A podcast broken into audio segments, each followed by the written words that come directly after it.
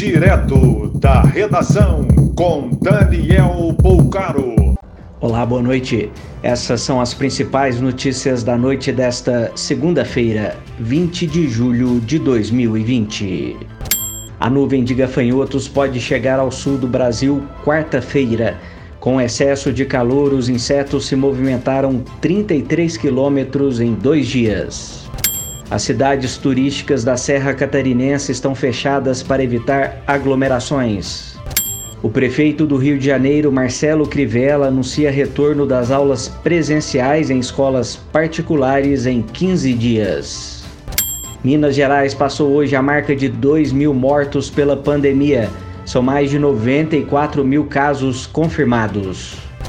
Londrina, no Paraná, inaugurou hoje um hospital com 57 leitos para atender demanda de casos da pandemia.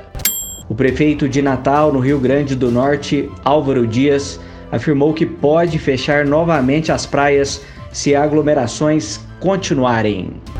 São José do Rio Preto, em São Paulo, decretou lei seca entre segunda e sexta-feira, das 8 da noite até 6 da manhã.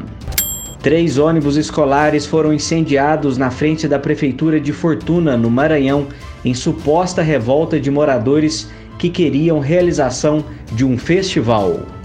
A Polícia Rodoviária Federal apreendeu ontem em Porto Velho, Rondônia, carga de pasta base de cocaína avaliada em um milhão de reais.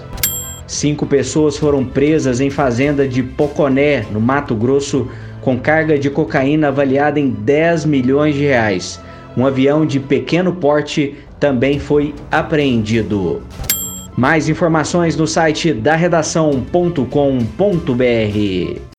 Você ouviu direto da redação com Daniel Bolcaro.